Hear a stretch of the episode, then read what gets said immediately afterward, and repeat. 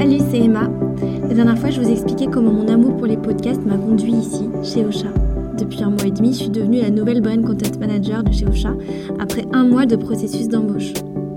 Comment je l'ai vécu, quelles ont été les étapes, je vous raconte tout dans ce nouvel épisode de mon podcast Onboarding. Spoiler alerte, c'était un processus très plaisant lors duquel on rencontre plein de gens sympas.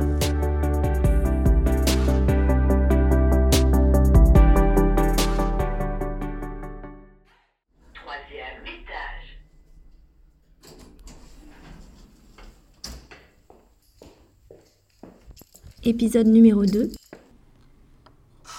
Mon processus d'embauche. « 20 août 2020, je rentre de vacances dans le sud de la France avec mes amis. Sur la plage, au soleil, j'ai eu le temps de cogiter. Après six mois de chômage partiel dans l'entreprise touristique dans laquelle je travaille, il est grand temps de se réinventer. Il n'y a plus d'avenir pour moi dans cette boîte, et dès mon retour à Paris demain, c'est décidé, je refais mon CV et je cherche des offres intéressantes sur Welcome to the Jungle.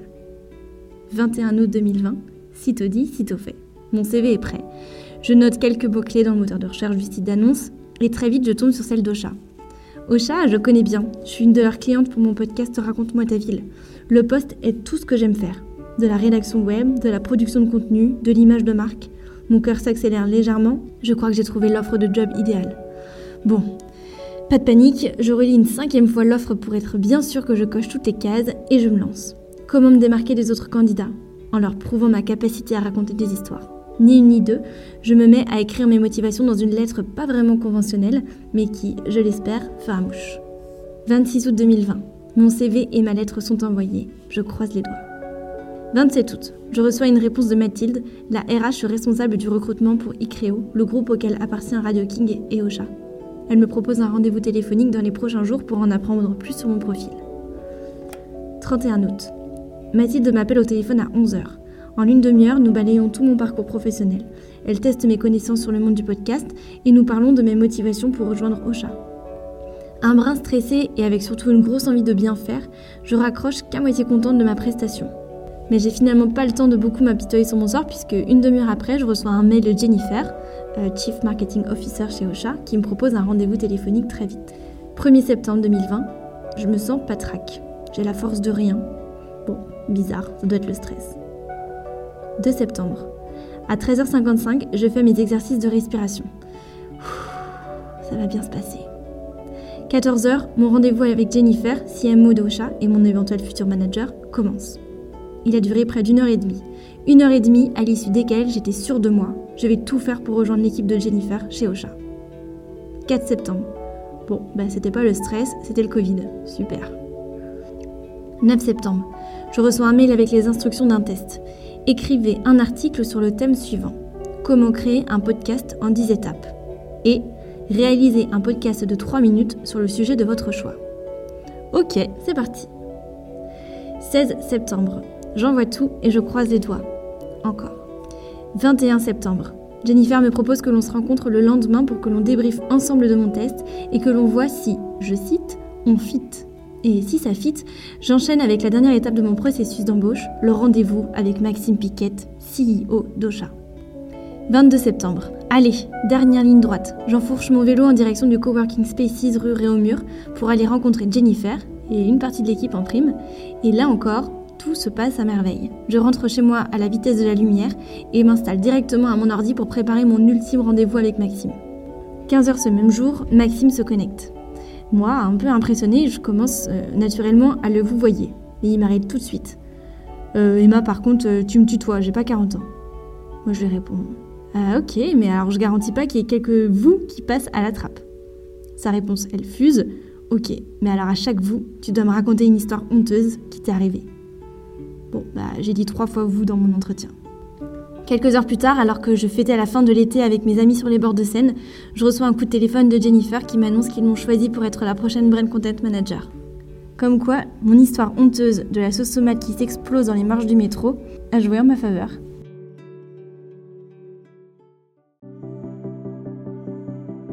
A bientôt pour la suite de mon onboarding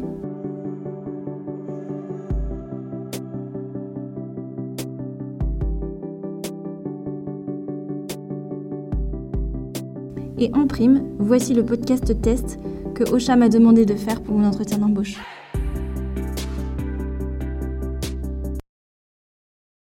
L'école des savoirs inutiles. L'école des savoirs inutiles.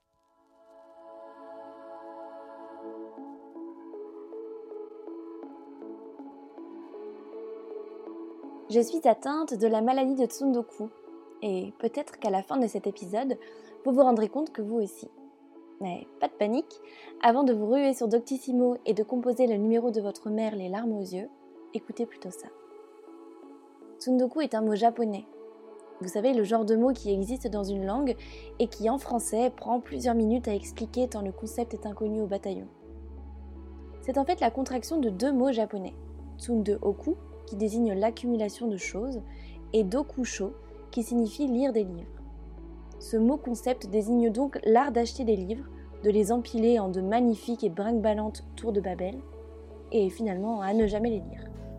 Ouf On respire, la maladie de Tsundoku n'a donc pas de répercussions très importantes sur notre santé. Ce mot aurait été utilisé pour la première fois au XIXe siècle pendant l'ère Meiji, mais certains linguistes japonais pensent qu'il pourrait en réalité remonter à l'ère Edo dès 1603. L'accumulation de livres serait donc un art ancien pratiqué par les Japonais. D'accord, mais pourquoi faire? Par amour des livres, disent certains, tout simplement. Et que celui ou celle qui n'a jamais acheté un livre par simple plaisir de le posséder me jette la première pierre. Que ce soit par manque de temps ou par manque de motivation, on a tous sur notre table de chevet deux, trois ou même quatre livres qui attendent patiemment d'être dépoussiérés. Pour certaines personnes, accumuler des livres, même sans les lire, revient à posséder le savoir qu'il renferme.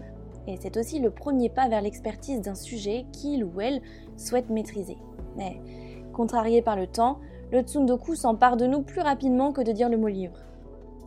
C'est aussi terriblement significatif de notre société où tout va vite et où on achète compulsivement sans véritablement profiter de notre achat ensuite.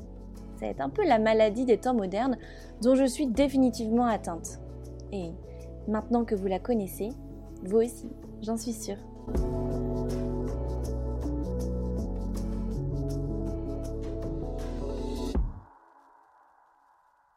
L'école des savoirs inutiles.